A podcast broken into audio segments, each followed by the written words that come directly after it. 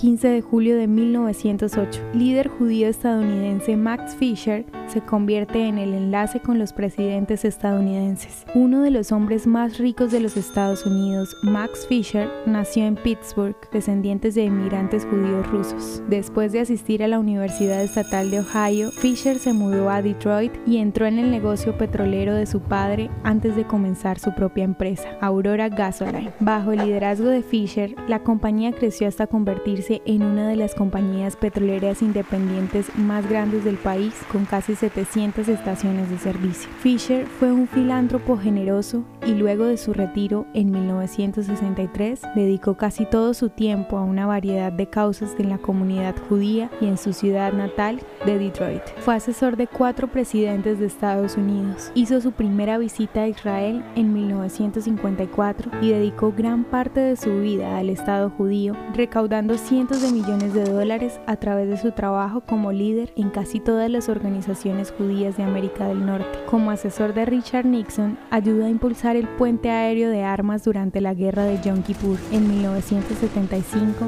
después de que el presidente Ford declarara la necesidad de reevaluar la relación entre Estados Unidos e Israel, el presidente y el secretario de Estado Henry Kissinger recibieron la ayuda de Fisher para reparar con éxito la brecha entre Israel y Estados Unidos.